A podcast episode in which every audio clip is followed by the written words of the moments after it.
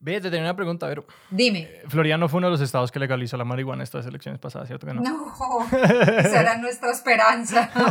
Que- que- pues no, acá es legal medicinal. Ajá. Y tú tienes gota y ansiedad. Para que me la dé. Exacto. claro. Bienvenidos a Expertos de la Vida Real. Este es el podcast en el que hablamos con Verónica Orozco y únicamente con Verónica Orozco sobre sus placeres culposos, teorías totalizantes y aquellas obsesiones que le consumen la vida. Yo soy Alejandro Cardona. Y yo soy Sebastián Rojas y en este podcast de Expertos de la Vida Real estamos con nuestra única invitada, Verónica Orozco. Verónica, bienvenida. ¡Eh! Gracias, gracias chicos. Qué honor acá con Encantados de ustedes. tenerte. Encantados de tenerte aquí en la podcastinación. Verónica es feminista, podcaster y escritora y creo que sí vamos a hablar de todas esas cosas porque en Expertos de la Vida Real rompemos las reglas de lo que es Expertos de Sillón. Eso quedó ahí en la entrada, eso no tiene nada que ver. Verónica, ¿de qué vamos a hablar hoy? ¿Por qué no les contamos a, a nuestros eh, invitados, a quienes están acompañándonos, cómo llegamos a, a- a esta decisión y qué fue lo que me dijo Alejandro cuando empezamos a pensar en, en hablar de este tema? Que vamos a hablar de ponernos viejos, De hacerse vieja. de hacerse viejos. Yo dije plural, yo lo dije plural y quiero que No, el público señor. sepa que yo siempre dije esto plural y entre comillas. Pues esas comillas no se vieron. Pero sí, la idea es que hoy conversemos un poquito de pues de eso de hacernos viejos, de crecer, de ese estigma como que tenemos alrededor de el inevitable paso del tiempo, que además no tiene ningún sentido estar obsesionados por que no pase algo sobre lo que no tenemos nada de control. E, Es un tema tan interesante porque sí, está todo esto como es absolutamente inevitable. Es un tanto pues como la vida mismo, la muerte misma, es como nos va a pasar a todos y no solamente, es muy chistoso que nosotros tenemos como estos puntos en el camino en los que es como, eh, como una línea de producción en la que es que, y cumpliste un año más. Es como el año lo estabas cumpliendo todo el tiempo. Y que después de, yo que sé, de ciertas edades arbitrarias nos empezamos a sentir viejos, cuando es como, no, todo esto está pasando todo el tiempo y que es una cosa al mismo tiempo arbitraria, pero tan pues pesada culturalmente, que de- lo sentimos, es como a ningún lado se va a ir. Y precisamente ahí está la primera pregunta, Vero, que yo te quería hacer y era, pues cuando estábamos como afinando esta conversación, vos dijiste, no, es que voy a cumplir 40 años y esto es un estrés y esto es todo un tema. Entonces, y dijiste que igual lo había sentido a los 25, a los 30, etcétera, etcétera, etcétera. Entonces mi pregunta es, cuando empieza a configurarse esta ansiedad o esta preocupación, ¿la preocupación era porque se te estaba acabando como el tiempo de hacer ciertas cosas o era como por el decaimiento del cuerpo en sí mismo? O sea, como que nos fuéramos, como dicen que todo se empieza a descolgar. Es que mira que hay un montón de complejos y de traumas que vienen como que, que uno se le pegan y uno ni, ni siquiera son de uno. Entonces, pues si uno crece viendo que todas las mujeres a su alrededor le tienen tanto miedo a, a hacerse viejas o creo que el tema de la edad, yo creo que sobre todo para las mujeres se hace algo un poquito más pesado. Los hombres desde que van creciendo se hacen interesantes con los años, ¿no? Entonces el hombre canoso que empieza, ahora es un silver fox y, y papita salada y no sé qué y tarará.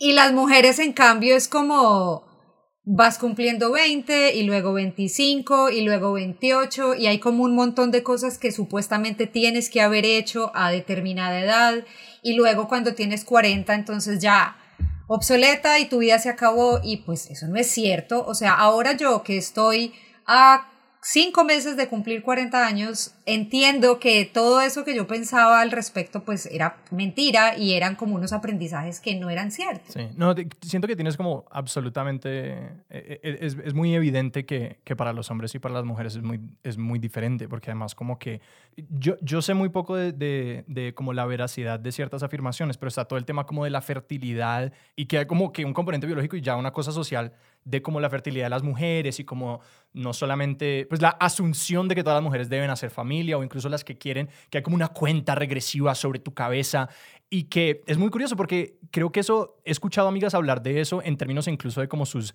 20s, que es como, no, pues yo necesito estar con, con alguien por lo menos como cinco años antes de, de, de, de mudarnos juntos y luego otros dos antes de casarnos y luego otros tres antes de tener un hijo juntos porque pues el perro tiene que estar ya grande y, y como que desde los 20 es como que ya se me está acabando el tiempo para, Sí. para tener familia y es, y es, es absurdo. o, o si no es No, absurdo, por lo menos es una presión horrorosa. Y, y pues que que yo no sé si ustedes sabían, pero los embarazos, que espero si más adelante hay médicos escuchándonos, no esté diciendo yo una barbaridad acá, pero lo cierto es que un embarazo de una mujer mayor de 35 se, se entiende como un embarazo, ¿cómo es que De- se de dice? de la ¿no? tercera pues, edad. Sí, Sí. pero el nombre que le dan al embarazo solo como tengo más de 35 y es como un embarazo de sí, Sí, sí, sí. solo se trata y pues claro, eh, supuestamente lo que tú decías, como que el organismo no sé qué, pero pues ahora uno cada vez ve más mujeres más grandes teniendo hijos, más más adultas pues creciendo más y nos damos cuenta de verdad que además pónganse a pensar en esto, ¿cuántos billonarios no hacen su fortuna de cuenta de las inseguridades de las mujeres respecto a la edad? Como las arrugas, entonces cómprate esta crema, échate esto, es, si me entendés, como una obsesión para detener el paso del tiempo y eso es como lo que usan los publicistas, detén el paso del tiempo. ¿Por qué queremos detener el paso del tiempo si el tiempo pasa y somos mejores? Yo no quiero ser la persona que era a mis 20 años. No, qué pesadilla. Yo Ni pienso en cinco. Alejandro Universitario y es como... Yo también no. pienso en Alejandro Universitario y no. Sí, eh, me conocía.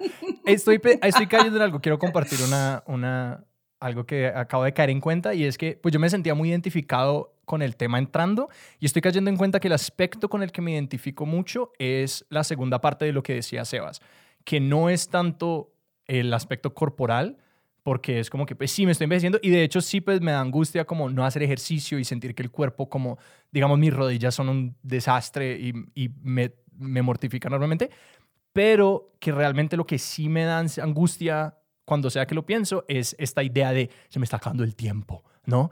De como que, por lo menos, es decir, yo ya no voy a ser precoz en nada, ¿no? Como que ya tengo 20, como que yo ya no voy a ser un pianista precoz, ya no voy a ser precoz en absolutamente nada.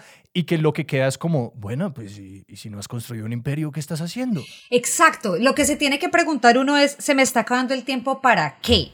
O Sí. sea, Ricky Gervais la pegó, eh, creo que empezando sus 50 Ajá. Y es un genio de la comedia y es el que hizo extras y el que hizo The Office. Entonces, sí me entienden, es como todo es todo eso está en el imaginario, no es real. Uno nunca se le acaba el tiempo. Uno puede romper, si, si tu idea es romperla eh, con lo que quieras, puedes hacerlo a tus 20, a tus 50, a tus 60. Yo entiendo que cuando estábamos más chiquitos, digamos que la expectativa de vida de la gente era menor. Yo me acuerdo que los, los papás de mis amiguitas pues se morían más rápido y como que, sí me entienden. Y ahora la gente vive más tiempo, o sea, cada vez más ve uno eh, personas que viven hasta sus 90, hasta sus 100, eso, eso antes pues era como más impensable, pero en este momento el mundo es muy distinto y, y uno puede lograr lo que quiera lograr a la edad que sea. Pero por eso mi pregunta es, para vos, ¿cuál fue el primer tren que se te fue? Porque a la larga es una pregunta como, ¿cuál fue el, pr- el primer tren que dejaste ir? ¿Sabes qué? Mejor te voy a contestar cuál fue el primer tren que agarré pensando que lo tenía que agarrar Ah. para que no me fuera a dejar y pues estaba equivocada. Yo estaba obsesionada con el matrimonio. O sea, a mí me preocupaba muchísimo ser eso que llaman solterona. Entonces yo decía, Dios mío, que yo... Ah, y ¿saben qué es lo peor? Que yo pensaba que me iba a quedar solterona si no me casaba antes de cumplir 30 años. Entonces, en mis de mis 25, de 23, yo empecé, Dios mío, ¿qué va a pasar conmigo? Yo todavía no tengo un novio estable lo suficiente para que se quiera casar conmigo. Entonces yo todas las relaciones que tuve durante mis 20 eran como, bueno, listo, usted se va a casar conmigo, ¿no? y era una obsesión porque es que yo me tengo que casar, porque ¿cómo va a ser que yo no me case? Y pues conocí un gran tipo, pero yo estaba desesperada era por casarme y me casé y pues me divorcié a los cuatro años porque yo me casé por el motivo que no era, porque yo sentía que a mí me estaba dejando un tren imaginario que no era real Uf, sí. y, y me monté y me pegué de ese tren porque si yo no me casaba antes de cumplir 30 significa que yo había fracasado como mujer. Gravísimo. escuchándote hablar de escuchándote hablar de todo eso como de ese de ese es que siento que hay una narrativa que es más poderosa que- o que se le se le enseña de una manera más predominante a las mujeres que a los hombres, lo diré de esa manera. Pues básicamente que eh, uno en la vida, el orden que uno sigue es uno va al colegio, va a la universidad, se casa, tiene una familia y una vida profesional en alguna media. Es como la narrativa, ¿no? Y que cuando uno se intenta imaginar la vida por fuera de eso puede ser muy eh, miedoso. Como que uno es como que, bueno, pero entonces, ¿qué hago? Como que, ¿qué va a ser mi vida, mis 30, mis 40 y mi vejez si no hago como ese mapa que está muy determinado? Pero que la, y la gran diferencia creo es que a las mujeres se las ha em, como maldicho mucho más históricamente por eso. Y el término que venía a la mente es una palabra que existe en inglés, que es muy curiosa, que es spinster, que son como estas, que es la palabra de ellos para solterona, pero que la palabra literalmente viene de mujeres que se quedaban solteras y tejían para asegurar su libertad económica. Entonces que hay como una corriente del resentimiento hacia la libertad de las mujeres en optar por vidas diferentes que no se le ha impuesto a los hombres en absoluto. Claro, es que si una mujer se sale del sistema, eh, pues patriarcalmente las mujeres estamos como destinadas a tener un esposo, unos hijos, y cuando una mujer dice yo de pronto no quiero seguir por este camino, yo cada vez, yo sí siento que cada vez esta conversación se da más y cada vez son más las mujeres que deciden por su propia voluntad o, o casarse grandes o no casarse o no tener hijos, etc.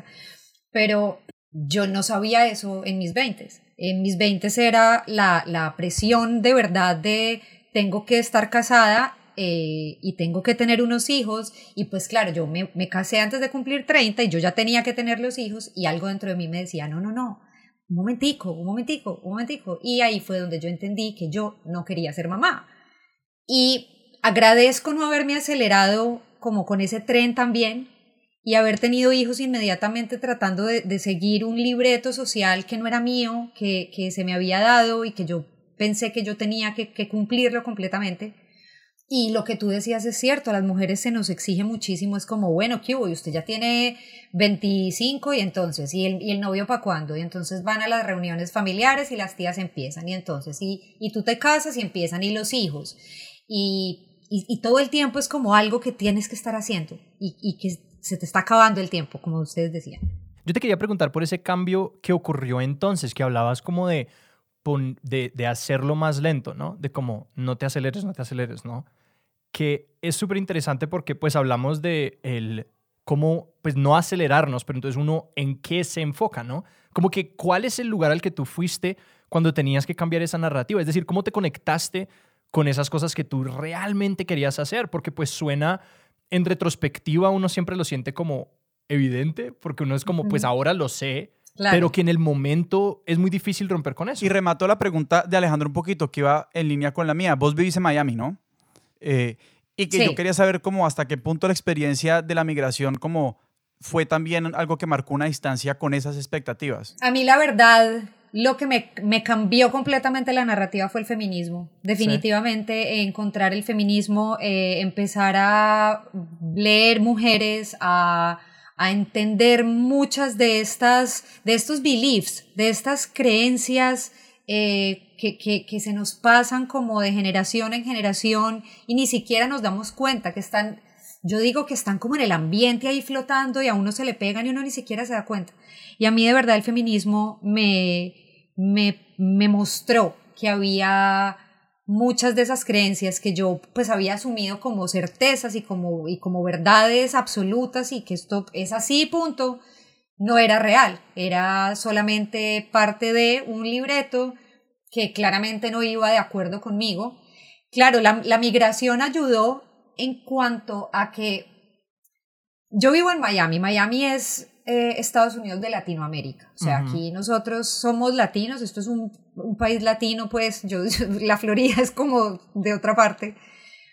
Entonces, digamos que muchas de esas cosas, como de esos machismos sistemáticos latinos, se, se mantienen acá, pero eh, es Estados Unidos, entonces hay como pues un cambio de, en, en, algunas, en algunos paradigmas y digamos que hay más herramientas para, para uno investigar, entender, etc. Y como yo creo que a mí de verdad ver mujeres diferentes, leer mujeres diferentes, seguir mujeres diferentes, me empezó a mostrar que ni la vejez era un problema, ni hacerme grande era un problema, ni las canas me hacían menos mujer, ni las arrugas me hacían menos eh, valiosa, ni menos bonita, ni, ni tener 40 años me hacía poco interesante o si me entienden, es como yo, yo, yo que los, o sea, Alejo que tiene 25, eh, yo me acuerdo cuando yo tenía 25, una persona de 40 era,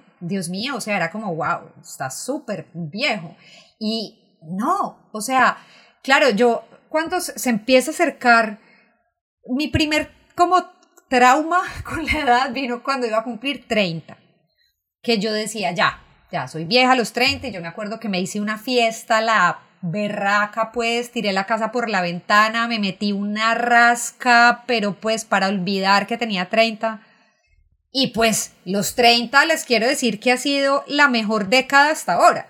Entonces ni siquiera me alcanzo a imaginar lo que me esperan los 40, con todo lo que sé ahora, con la seguridad que tengo de mí ahora, con lo bien que me siento conmigo. Eso sí, que uno empieza a ver más mal es real. Pero eso es por estar mirando el celular, eso no es porque uno se le caiga la retina con la edad. Te voy a decir una cosa, yo estuve donde el oftalmólogo la última vez hace dos años, porque me estaba como cansando y me moría por gafas. Yo me muero porque me pongan gafas hace rato, cuando las tenga voy a decir yo por qué anhelaba esto tanto. Fui donde el oftalmólogo, me dijo, estás perfecta, no te puedo mandar gafas, pero ¿cuántos años tienes vos? Y yo 38 y me dijo, venga dentro de dos años, que seguro va a necesitar gafas. Me contaba que la gente cumple 40 y al otro día no ve. No.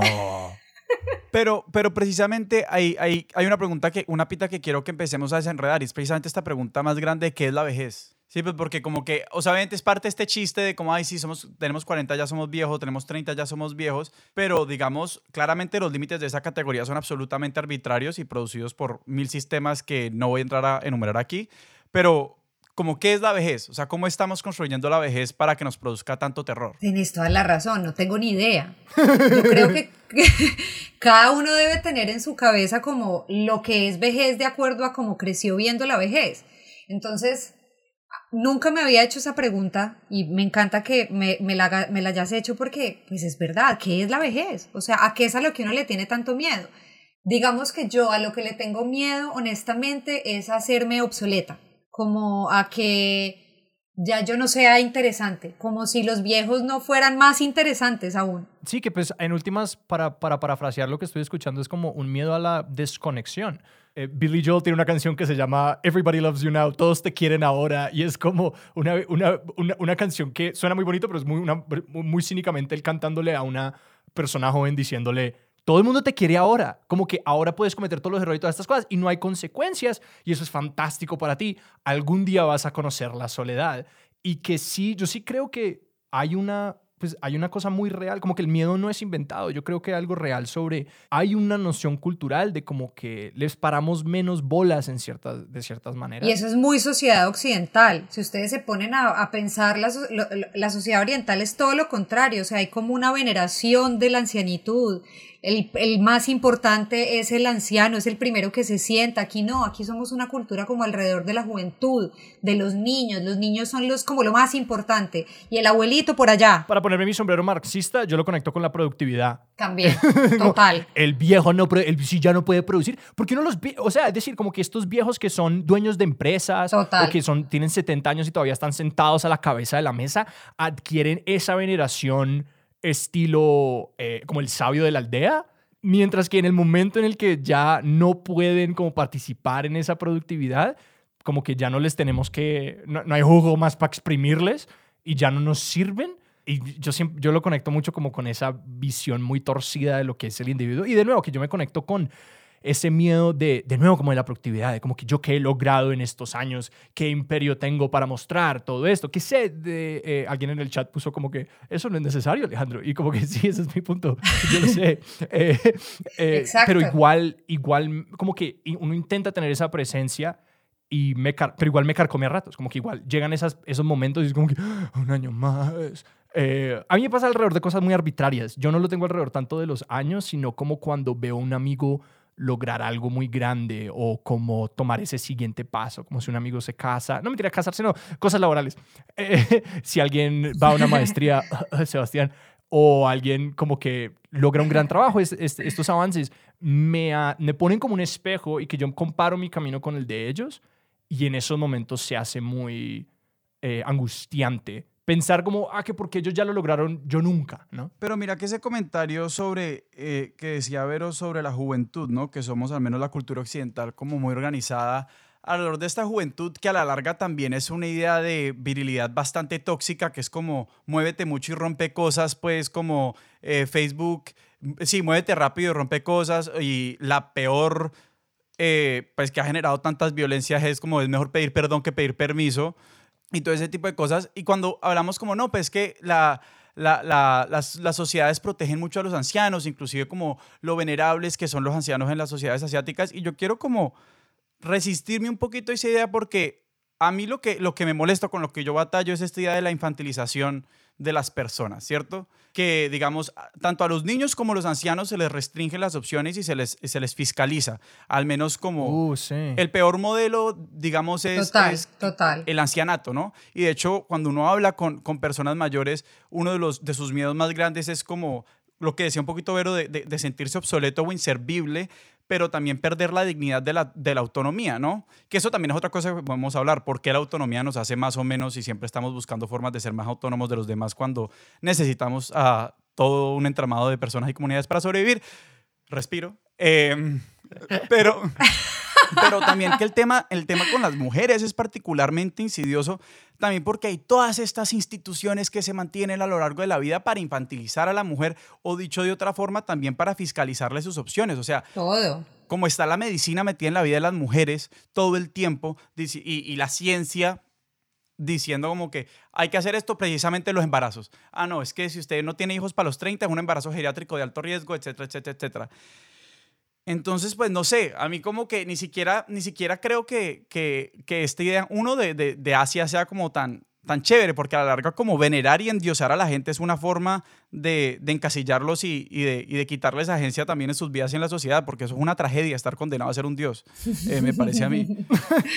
Pero es que sí, lo que hay una cosa que tenemos y es que, eh, o sea, los viejos nos estorban. Es que, ¿quién le, o sea, uno como no le va a tener susto a hacerse viejo? Si yo me acuerdo cuando yo estaba chiquita y había un viejito, re viejito, era como el encarte, el viejito, ¿qué vamos a hacer con el viejito? De lo que tú dices, la autonomía. Entonces, claro, un señor que no se puede mover muy bien, ¿qué vamos a hacer con él? Y es como el lo que, lo que, lo que contaba tu papá, o sea, como el viejito olvidado en la fiesta y cuando alguien se acuerda que el abuelo no lo han acostado y el abuelo haya sentado en, en una con una ruanita no sé, o sea, yo sí siento que somos muy duros con, con, con, los adultos mayores, entonces, claro, pues uno empieza a hacerse viejo y le empieza a dar susto, y además soy mujer, y entonces eh, me salen canas, y yo pienso, oh Dios mío, ya tengo canas, ¿qué está pasando? Y cuando me salió la primera, pues cae me muero, y ahora tengo 725 y cada vez son más y entonces es como la obsesión, entonces es, ok, entonces ahora me voy a empezar a teñir el pelo o no, o las voy a asumir o voy a hacer, ahora hay todo un movimiento de mujeres que se dejan las canas y hay hashtags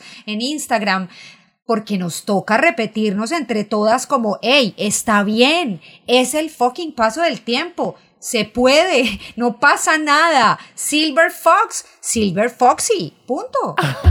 Pero y ahí, tocas un tema que, que, te quería preguntar, eh, Vero, porque vos, digamos, vos estás en Instagram, estás en todas las redes, ¿y cómo es esta, o sea, vos cómo navegas esos espacios? Porque son espacios que nos bombardean con esa publicidad que es tan dañina, y al participar en ese espacio, pues vos a la larga estás implicada, o sea, no digo como que está, estás participando en eso estás enviando mensajes o que lo confirman o, que lo resisten, pero, pero ¿cómo es habitar ese espacio como sabiendo lo que sabes y sintiendo lo que sentís y teniendo las ansiedades que tenés? Pues toca medirse. Yo este año entendí como la importancia de todo eso es comida también, eso es alimento. O sea, si lo primero que uno hace cuando uno se levanta es coger el teléfono y revisar qué ha pasado en las redes sociales, rodearse de cosas, yo sé que eso le, genera a uno un poquito de sesgo cognitivo, cuando uno empieza como a seguir cierta gente, entonces uno cree que el mundo es mejor y distinto porque uno se rodea de cosas que uno quiere ver, gente que piensa pues parecido a uno o que tiene algo para enseñarte.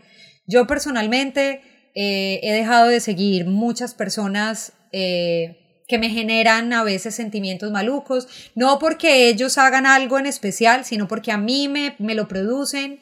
Entonces, no sé, una vieja de 25 cuerpazo y me está haciendo sentir insegura, pues entonces con todo el amor del mundo yo la voy a dejar de seguir.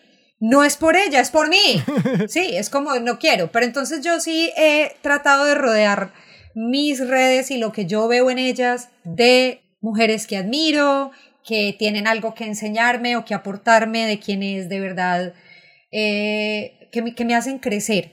Y pues soy muy afortunada porque de verdad empezar a, no quiero decir hacerme vieja porque es que eso está mal, sino como empezar a tener estos cambios en, en, en, el cuerpo, pues digo, como las canas, se los juro, repito lo de las canas porque ha sido algo que para mí fue muy impactante, o sea, empezar a tener muchas canas.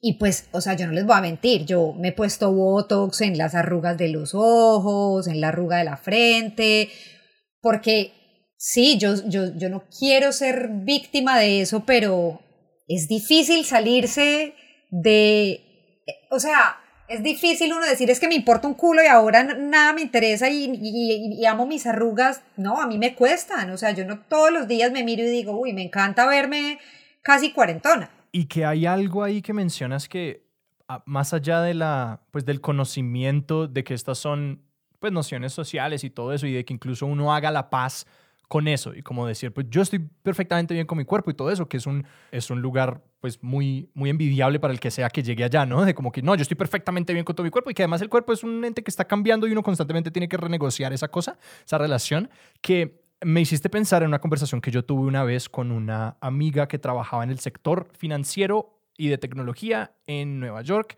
y por ende era un sector enormemente competitivo y ella tenía una de estas aplicaciones que le mandaban como ropa como prestada y ella la devolvía.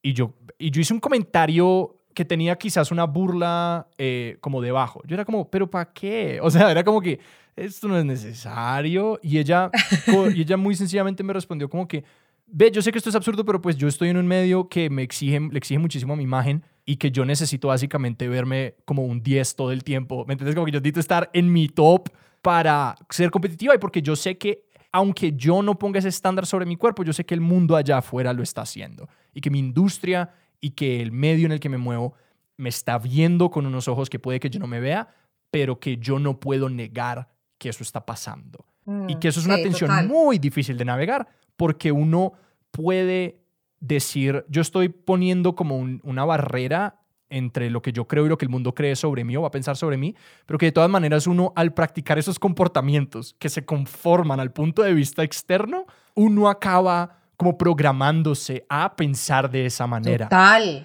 total. Es que es muy difícil salirse de eso, es muy difícil y eso es una lucha, pues no, eterna yo creo. Y yo ahí tengo una pregunta, pasemos al tema de, del trabajo, pues porque sí, venimos hablando que, que, que, todo está como atravesado por las cuestiones de la productividad y vos, digamos, vos trabajas eh, o te desempeñas como en industrias creativas, digámoslo así, que yo, digamos que eh, al menos le veo dos grandes retos.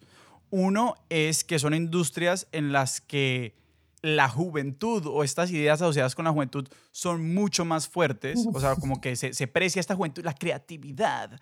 Y por otro lado son como industrias en las que, como por estar en, en, en lo creativo, muchas veces como creen que no tienen problemas de, de machismo o de cosas así. Es como, no, pues marica, nosotros hacemos dibujos y somos creativos y, y hacemos podcast y no tenemos ese problema. Y entonces como donde ese autoexamen es mucho más difícil. Eh, ¿Cómo, ¿Cómo ha sido habitar en esa industria como también consciente de, de las expectativas alrededor de la mujer en ese espacio? Es que es, es muy loco, es como si la juventud te diera más, pero los años son los que te dan más, porque la experiencia siempre te hará mejor. Entonces, se, se aprecia muchísimo la juventud, pero la juventud viene con inexperiencia. Entonces está como, e, ese, es, es uno como balanceando todo el tiempo este tema yo particularmente no he sentido el, eh, el peso de la edad que tengo probablemente en, en, en ese tema específico. Creo que el podcast que yo hago me permite nada, explorar muchísimas cosas que, que, que, nada tienen que ver con, con la edad que yo tengo. Yo cuando empecé como con todo este tema de redes sociales, yo pues fui influencer eh, en el pues cuando en el 2011, cuando apenas estábamos empezando, yo trabajaba como influencer y eso. Y yo sí siento que han llegado unas influencers pues llegaron, ¿no? Yo igual me fui a Colombia, entonces dejé de trabajar en, en ese tema en Colombia, pero sí eh, las marcas prefieren mujeres más jóvenes, ¿no? Es lo que les digo, la juventud es lo que siempre viene una más joven detrás, más joven detrás y pues a mí particularmente no me afecta, me siento muy muy afortunada por eso. Espero que, que siga siendo así. Yo igual es lo que les digo, o sea, si si esto era en los 40, pues los 40 es estar joven. no, o sea, de verdad, como que si a lo que yo le tenía miedo era a, a un número, porque literal es a un número, no, no, no, no pasa nada, yo me siento mejor que nunca, o sea, físicamente me siento mejor que nunca, nada me duele, eh, me siento más, estoy más bonita, tengo un cuerpo más chimba, eh, me siento más segura conmigo, todo es mejor. Y, y cada vez tengo más años, entonces para mí esto solo se pone mejor. No, y que siento que eso viene mucho de como tú al, al, decir eso de como que ahora estoy bien, es un cambio de lente muy marcado porque el, esta idea de me estoy haciendo viejo es sencillamente una visión futura, es poner el lente sobre lo que viene y que siento que las hay distintas personas tienen distintas inclinaciones a vivir en el futuro, vivir en el pasado, ¿no? Como que hay, hay quienes...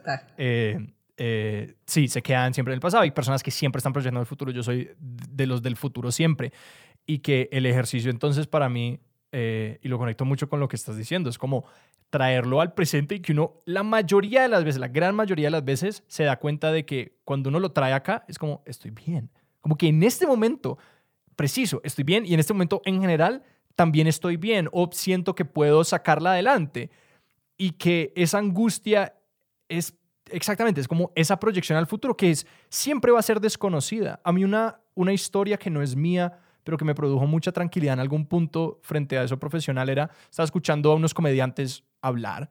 Y un comediante que en ese momento no había logrado mucho con su carrera, estaba escuchando a dos comediantes, pues, pongámosle, yo qué sé, en el Daily Show o Saturday Night Live, uno de estos grandes programas americanos, que, que la gente dice, pues si llegaste allá, ya, tu carrera está hecha, lo lograste.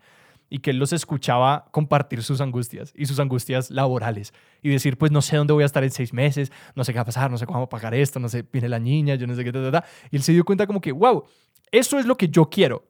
Y mi gran noción es que cuando yo esté allá donde están ellos ahora, yo seré feliz de alguna manera mágicamente.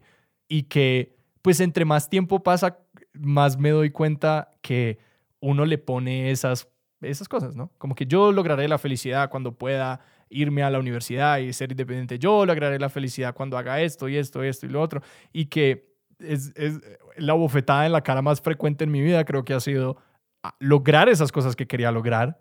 Y es como que, uy, pero ¿y el hueco? ¿Y el hueco a dónde se...? ¿El hueco claro. se No. Entonces era como que toca trabajar. Es que tú no puedes no puedes como poner tu, tu felicidad en el futuro porque el futuro no existe. O sea, lo único que uno tiene es este momento. Ya nada más existe. O sea, a las, las 6 y 40 no existen. Existen las 6 y 38 y ya.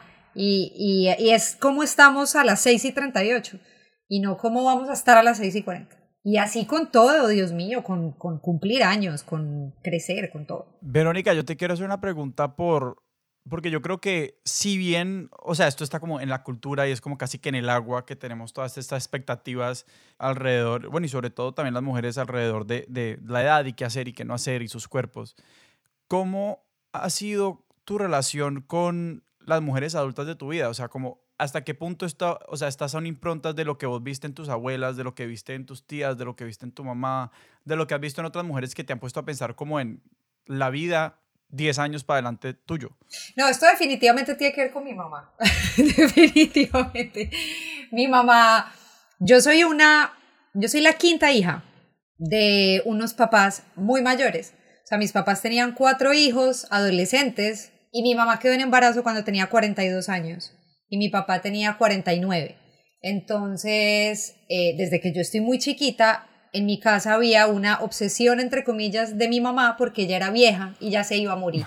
Ella todo el día me decía que ella ya se iba a morir, que ella no me iba a ver cumplir 15 años porque ya se iba a morir, que si yo quería decir en el colegio que ella era mi abuelita, podía decir que ella era mi abuelita. De verdad. Y yo era como, pero ¿por qué voy a decir que eres mi abuelita? Y claro, imagínate, yo toda la vida preocupada porque mi mamá ya se iba a morir. Quiero que sepan que mi mamá tiene, va a cumplir 82 años ahorita y está mejor que nunca. O sea, es una viejota.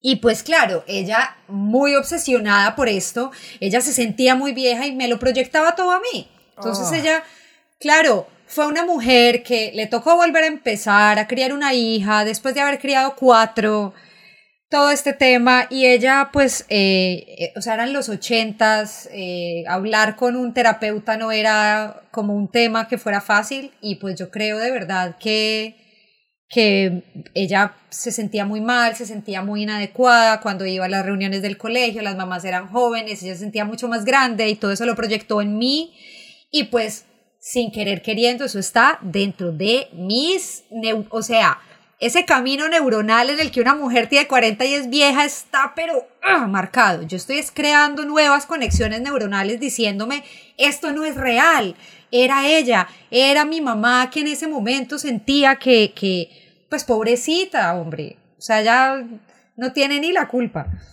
Entonces, claro, viene de ahí definitivamente. ¿Has tenido alguna conversación recientemente con tu mamá sobre eso? Es decir, ¿ella es consciente de que está mejor que nunca?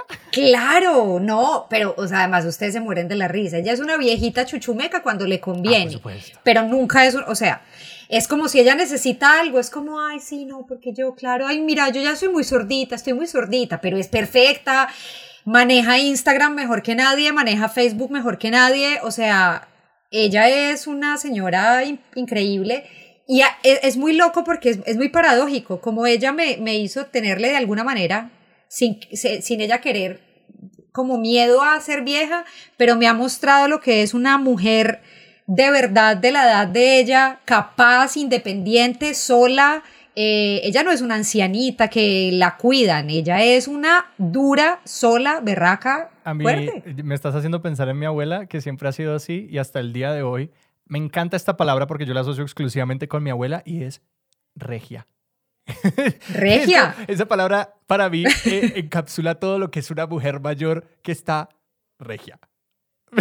Exacto. Mi mamá está regia y yo cuando esté de la edad de mi mamá voy a estar igual de regia. Te quería preguntar porque me, me dejaste con un deseo y es el de, yo siento que yo tengo amigos pues en este rango de edad como yo tengo amigos que están en sus 30, no tantos que están en sus 40, pero digamos, como uno cómo construye amistades y relaciones a través de esas, de esas líneas de edad y que puede empezar quizás por, no sé, conectarnos con nuestras madres, con nuestras abuelas, nuestros padres, nuestros abuelos, ellos también son viejos.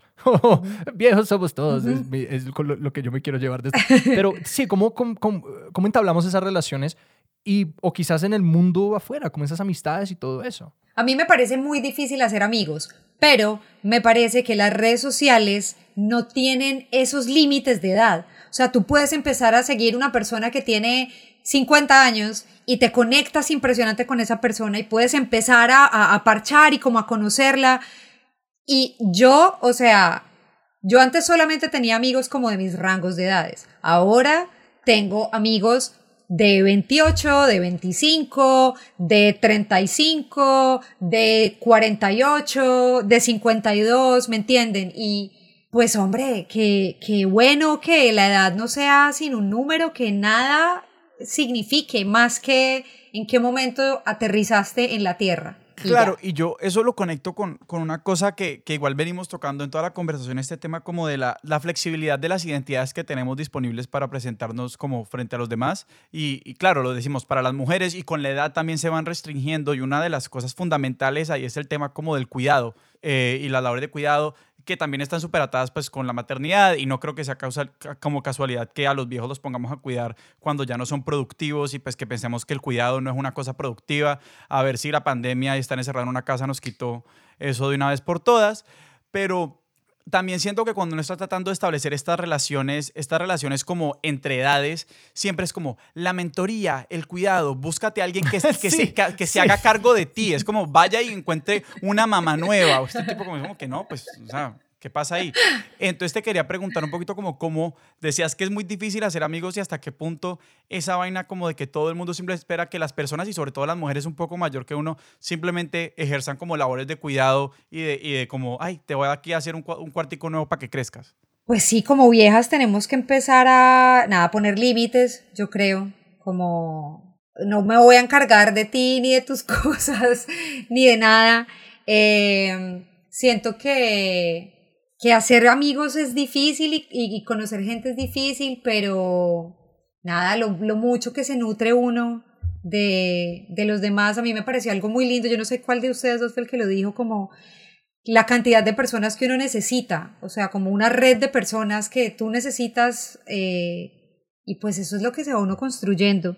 Yo se los juro que no, mi idea es seguir hablando de, de, la edad que tengo, de lo, de lo bien que me siento, de que otras mujeres que me sigan y me vean puedan decir como, ah, bueno, listo, bien. A mí muchas niñas me dicen como, cuando sea grande quiero ser como tú.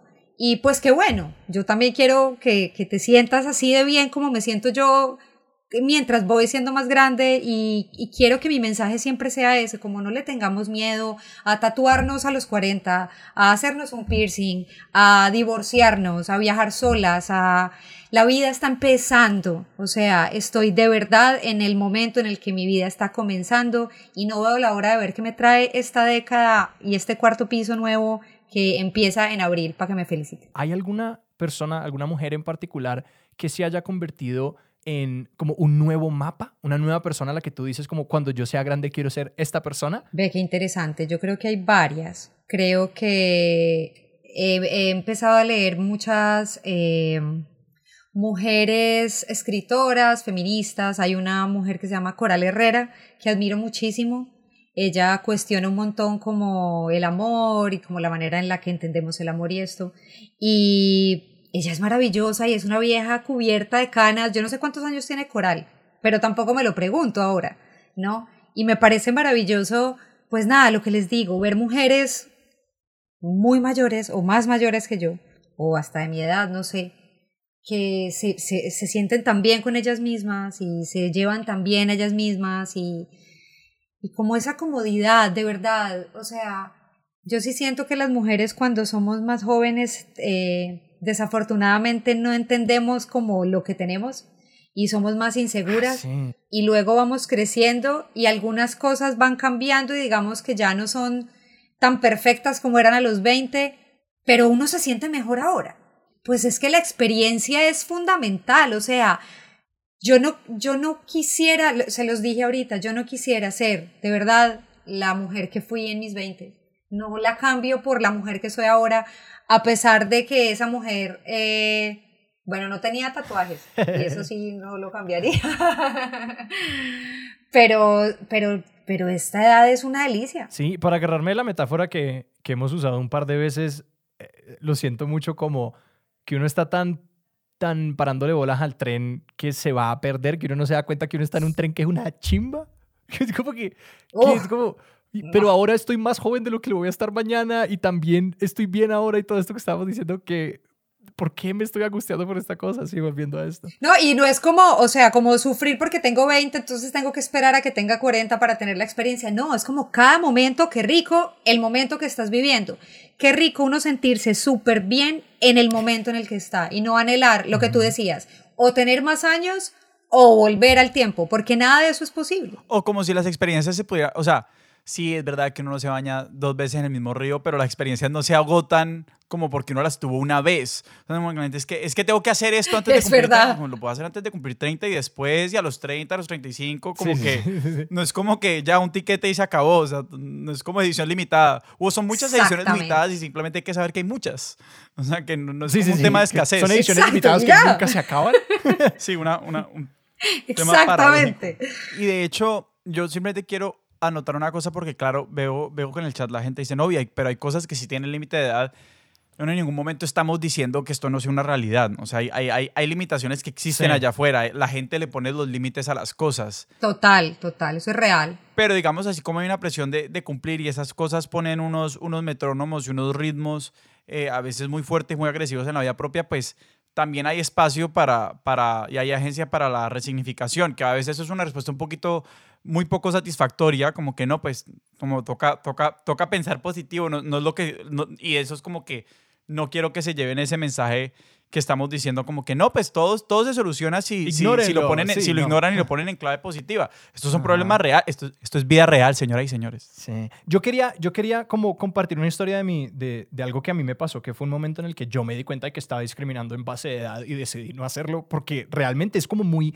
Es, es, está allí. Yo, yo doy clases de improvisación y en un momento alguien me había escrito hace como seis meses antes de dar esta clase, como dime cuando haga, cuando des una nueva clase.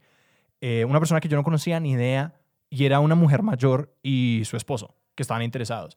Y yo tuve como el momento en el que era como que todo estaba pasando en mi cabeza y yo dije, yo me acuerdo, yo me acuerdo de que esta persona me escribió hace seis meses para pedirme esta información. Si yo le escribo, posiblemente no se inscriba y nada, pero que yo tenía como un miedo de que esa persona no se pudiera conectar con la mayoría de veintitantos personas que iban a estar allí, como de que, de que iba a ser extraño, de que iba a ser difícil o de que yo no me iba a llevar con ellos o como que, que no iban a poder aprender o lo que sea y los acabé invitando como porque puse, hice como ese miedo a un lado, porque era, estaba allí, era una cosa aprendida que estaba allí. Y los invité y como enriqueció enormemente, obviamente, el, el taller y como que jugaban de una manera diferente y se expresaban de una manera como súper libre y que los veintitantos le podían aprender muchísimo a estas personas que ya no tenían como estas ansiedades pendejas de, de verse, verse estúpidos en una clase de impro. Exacto. Y solamente para cerrarlo, que lo que yo me llevé era como pues que nosotros creamos espacios todo el tiempo y que implícitamente nosotros ponemos barreras de que como que esto es para jóvenes y esto es para esta gente y que uno, y que pues eso en últimas no sé, nosotros seremos en, en, X años esas personas, entonces, ¿por qué no ahora nosotros buscar cómo generar esos espacios que, que le extienden una mano a todo el mundo? Es que a mí eso me, me angustia mucho porque uno, uno piensa de nuevo como en esta ausencia que es muy chistoso, ¿no? Porque en una época en la que estamos registrando todo a punta de fotos y pues como que hay un archivo que siempre crece, que estamos produciendo todo el tiempo de nosotros mismos, como también es una época en que el, olvido se, se, funciona a un ritmo frenético, o sea, todo, pues para poder meter toda la información que estamos consumiendo todo el tiempo tenemos que olvidar tanta otra información.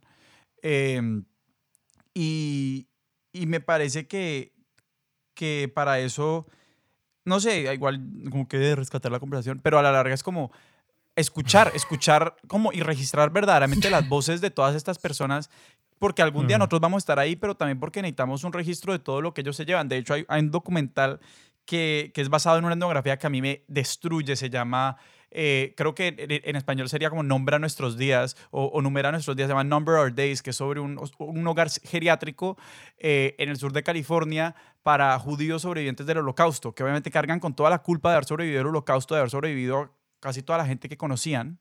Y además la, la antropóloga que, que, pues pasa todo este tiempo con ellos y, logra, eh, digamos, pues entrar en sus vidas a través de unas clases como de historia oral, pero ella carga siempre con esta culpa como de que estos personajes se le abren a ella porque sus hijos o estas otras personas en su vida no lo están haciendo. O sea, que ella a partir de este ímpetu por registrar sus vidas, por registrar sus últimos días, básicamente llena el espacio de como estos hijos que no están ahí recogiendo esas experiencias. Y yo creo que uno, uno, uno, uno no está obligado pues a, a no sé, me parece que honrar a padre y madre es un mandamiento un poquito jodido, pues porque hay muchas formas de honrar y no solamente como hacer lo que ellos quieren que uno haga o repetir lo que, repetir sus pasos, o sea... Y, y no todos los padres son dignos de ser honrados también. Exactamente. Y como, como yo creo que como mínimo estamos, estamos como que eh, llamados a hacer una versión 2.0 con mucha intención. Eh, pero también está este vacío, claro, este vacío que es como que yo sé, veía gente en el chat como diciendo como que yo nunca he hablado con mi abuela o yo nunca he hablado con mi abuelo de estas cosas y es como, pues no sé, creo que también hace, hace, hace falta para, para saber lo que es envejecer, para saber lo que es saber cómo habitar un cuerpo que envejece y, y, y como estar del otro lado, no sé. Interesarnos, de acuerdo. No, y a mí me parece de verdad que deberíamos interesarnos más por eso, por, por todo lo que tienen para contarnos. Vean, mi, mi papá se murió hace dos años, de 86 años. Y yo me acuerdo que yo tuve la fortuna de poder sentarme a conversar con él un día y, grabé nuestra conversación. Él ya estaba muy enfermo, entonces eh, pues yo sabía que probablemente era una de nuestras últimas conversaciones. Yo no vivía, él estaba en Medellín, entonces yo estaba con él y me tenía que devolver. Esta fue la última vez que nosotros nos vimos y hablamos. Y tuvimos una conversación súper bonita. Él me habló, me contó muchas cosas de su pasado, de cuando era niño, de, de su historia. Y pues tan chévere eso, ¿no? O sea, como tener esa posibilidad, los que tienen a sus abuelos vivos, a los que, a sus papás, o sea, no, no tienen que ir a hablar con ancianos, hablen con gente más grande, simplemente más grande, o sea, tener la fortuna de tener amigos mayores es una, una dicha y una bendición. Y creo que la invitación, yo, yo a veces trato como de preguntarle a, tíos y a mis papás, como que les hago estas preguntas medio existenciales, como, ¿y cómo fue cuando ustedes hicieron esto? ¿Y cómo fue cuando ustedes hicieron lo otro? Y a veces se, se, se azaran un poquito. Eh, pero es porque también, como los ponemos, yo, y eso iba un poquito mi comentario como de, de la tragedia de endiosar a la gente, como cuando endiosamos a la gente, esta gente se ve obligada a ser solamente dioses. Yo creo que para mí uno de los momentos más liberadores fue cuando como que cliqueó que mis papás eran seres humanos también, con sus ansiedades claro. como pendejas como las que yo podía llegar a tener y que no eran solo mis papás, que no estaban condenados a ser solo mis papás. Eh, y creo que la invitación como para el otro lado también es como a, a, bajarse también de ese pedestal que a veces resulta tan cómodo porque, porque previene toda vulnerabilidad, o sea, uno es absolutamente imperturbable desde ese, desde ese pedestal. Total. Yo vi unas preguntas bacanas por acá. Oscar, creo que era Oscar Leonardo Riveros, preguntaba que si uno entre más crecía se le quitaba la angustia existencial. algo así.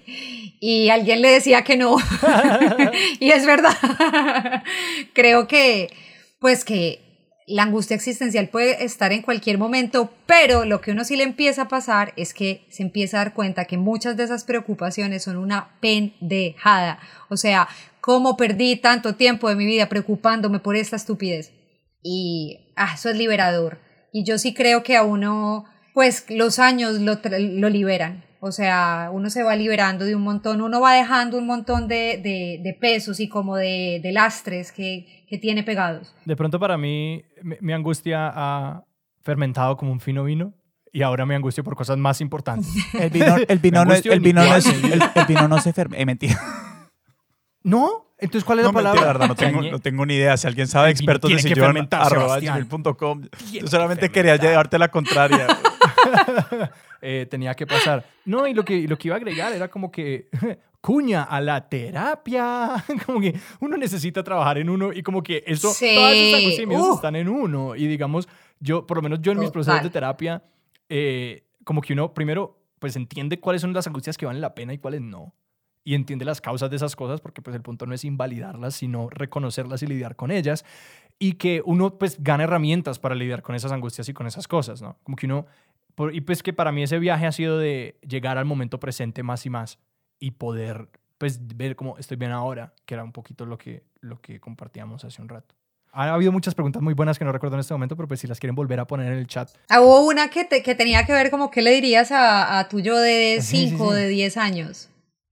No, yo, yo, es que yo creo que yo de 5 y 10 años era muy niña y jugaba mucho. Pero sí le diría a mi yo de Perdón, eh, pero de hace 5 o 10 años. Sí, de... Ah, ok. O sea, no sé leer, perdón. Es la edad. Las gafas. sí, sí, es que son los 40. Pero, pero, uy, yo me diría como, relájate, que las canas te van a salir y no vas a poder evitarlo. Y las arrugas también. Y si vieran cómo se ven de lindas las canas, o sea, cada vez son más y yo creo que yo voy a hacer una tremenda papa salada, así, con mi cabellera blanca, larga. Uy, porque esa era otra. Yo me acuerdo que a mí me gusta mi pelo largo. Y cuando yo estaba chiquita, había una vaina, era que las mujeres que tenían más de 40 años tenían que tener el pelo cortico. Entonces, como que llegaba una edad en el que las mujeres, ra, se cortaban el pelo en coquito y se hacían como el de las abuelitas, que es como el, el de, el de y yo decía, Dios mío, yo no, me, yo no quiero tener el pelo cortico. Entonces, pues, y, y, y, claro, yo veía a mi mamá diciendo como una mujer de pelo largo y de canas, qué cosa tan horrible, eso es horrible. Y ahora yo se los juro que me sueño de verdad tener el pelo larguísimo y canosa. Como venga, pues, como me salga. A mí eso me hace pensar como en una Jane Goodall allá, como en, en Tanzania, hablando con los gorilas. Es como, yo nunca seré vieja, yo hago lo que hago Sebas, a vos- Y el Sebas, ¿vos pelas. tenés respuesta a esa pregunta? ¿Qué le dirías a tu yo? Yo tengo una, una respuesta que va como muy alineada igual con el, como con yo creo que al menos escuchando a, a- sobre todo las sesiones de tips de creador y todas las personas que, ha como- que han reflexionado como sobre el proceso creativo y sobre hacer podcast, eh, yo sí le diría a mí yo de hace cinco años como que no tenga miedo de mandar correos a lo que da y de presentarse a otras personas y establecer relaciones como que nadie me va a mirar como, o, que si, o sea, que si alguien me va a mirar como un bicho raro, pues como que no importa. Exacto. ¿Qué que no vale la importa? pena si van, si, van a pensarlo así, que la gran mayoría de gente está abierta a conversar y, y que, y como hay una, mira, esta frase es como, esta frase es de, es de, creo que es de Beckett y la sacaron de contexto para volverla como una de estas frases de cajón. Eh, entonces les voy a dar la versión de no, como de fuera de contexto frase de cajón. Fracasa de nuevo, fracasa mejor. Perdón, fracasa de nuevo, trata de nuevo, fracasa mejor. Y es como, y yo le diría como fracasar temprano. Hay que empezar a intentar porque es que uno no aprende. Entonces como que no esperas a tener la idea perfecta, tenerlo todo controlado, haber investigado hasta el último renglón, como a veces es mejor tirarse de cabeza. Ale, ¿vos Yo tenés algo quería. que decir? De yo- acuerdo. yo ah, he estado pensando en algo y es el hecho de que yo hace 5 o 10 años no me escucharía. Como que estas preguntas siempre parten de la, de la noción de que yo de 5 o 10 años atrás valoraría lo que yo tengo ahora para decir, porque todo el consejo que yo me daría, yo lo recibí hace 5 y hace 10 años. Es verdad. Como que todo el mundo es como, ténganse paciencia, no se angustien y todas esas cosas. Entonces yo creo que es como que, eh, creo que una- un ejercicio más valioso que, que acabo de hacer un poquito era como que, como que en ese, si yo tuviera la oportunidad de hablar conmigo de hace 5 o 10 años, es como más valioso no decirle nada, porque el punto es que No me voy a oír. Exacto, no me va a oír, pero que me necesito tener paciencia entonces y ahora. Porque creo que esa pregunta parte de la premisa de que hay que corregir algo que hicimos o de que hay que avertir esta gran tragedia que fueron los últimos 5 o 10 años o del momento presente. Pero no tanto, Ujú. yo no lo veo tanto como así, sino como de verdad hay tantas cosas que uno hizo y que no eran necesarias, pues como que, que sintió y unas angustias que eran innecesarias, que si uno pudiera devolver el tiempo y quitarse esa angustia, pues sería súper bonito. Lo que pasa es que, pues claro, eso es, eso es imposible, o sea, y que, y que si el uno- presente. Y que si uno hubiera entrado allí y, y- y- hubiera como dicho como, no hagas esta cosa puntual, la lección profunda de cómo, del, valor de esas angustias y esos problemas no habría sido aprendida. Y se habría aprendido entonces después, que es como, Total. claro, la necesidad del fallo, la necesidad del error. Pero que entonces yo exhortaría como a, pues, eh, no podemos decirle nada a nuestros, nosotros de 5 y 10 años atrás. Eh, yo creo que el ejercicio es como al yo de ahora que puedo decirle sobre yo hace 5 años y es como ten- tengámosle cariño a esa persona. Como que no veamos nuestro pasado con ese lente que a veces ponemos que es como celebratoriamente como yo era un desastre. era como que yo era un desastre, eso era lo que tenía que ser y como que y tener Sí. una relación como, como de, de, de abrazar a ese yo anterior y como decirle como que, mira, eh, tú necesitabas hacer todas esas cosas, yo te perdono, como que estamos bien, porque yo sí creo que uno tiene una relación con estos personajes que son los yo pasados que tomaron decisiones que se sienten como un- una persona adicional. Era como que porque he cambiado, entonces ese es un otro. Y, y te queríamos pedir también, si alguien se quiere empezar a pensar esta idea de, de pues que tenemos unas nociones muy podridas sobre la vejez y sobre el paso del tiempo y sobre la edad, ¿a dónde los, los apuntarías? ¿Hay alguna, alguna persona o alguna publicación, algún producto, película, podcast que, bueno, le hemos, le hemos hecho una cuña interminable a Cuarentólogas Podcast que, que han hecho de esto su motivo, pero ¿cuál es el tuyo? Pues yo creo que ellas, o sea, bien que lo acabas de decir, María es una gran amiga mía y ellas son pues maravillosas. Creo que mm, hay una serie brutal en Netflix que se llama Grace and Frankie, Ah, sí. Que es protagonizada por Jane Fonda y eh, Li- Lily Tom, Tomlin, algo así, que son unas viejas en sus ochentas que se divorcian en ese momento y se van a vivir juntas. Ellas no eran ni tan amigas y terminan viviendo juntas y desarrollan un negocio de vibradores para mujeres artríticas. O sea, es brutal. Lo que pasa de verdad es que ellas, Dios mío, yo se los juro que cuando las vi yo decía, yo quiero tener 80 y ser como estas viejas. Qué genialidad, de verdad. Mujeres que, o sea, esa serie de verdad es brutal porque muestra a las mujeres de 80 vivas. O sea, mujeres de 80 que tienen sexo con hombres menores, que se masturban, que fuman marihuana, que toman trago, que están felices y están bien.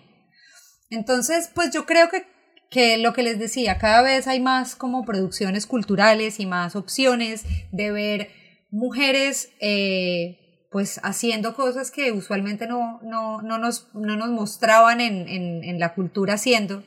Eh, ahora sí se ve. Y no sé, para los que no se siguen conectados con nosotros en sesiones, Vero, ¿cómo llama tu podcast? ¿A dónde los quieres dirigir? Mi podcast es Vida Real, lo pueden encontrar en todas las plataformas de audio, Spotify, Apple Podcast, Google Podcast, Deezer y en ladivorce.com. Y a mí me encuentran en Instagram y en Twitter como Verosco.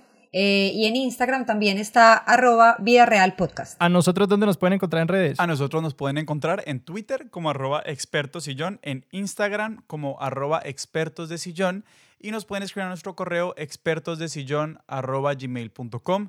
Nos encuentran en cualquier plataforma donde escuchen podcast y verdaderamente ha sido un placer en este espacio de podcastinación hacer este experimento que se ha llamado Expertos de la Vida Real.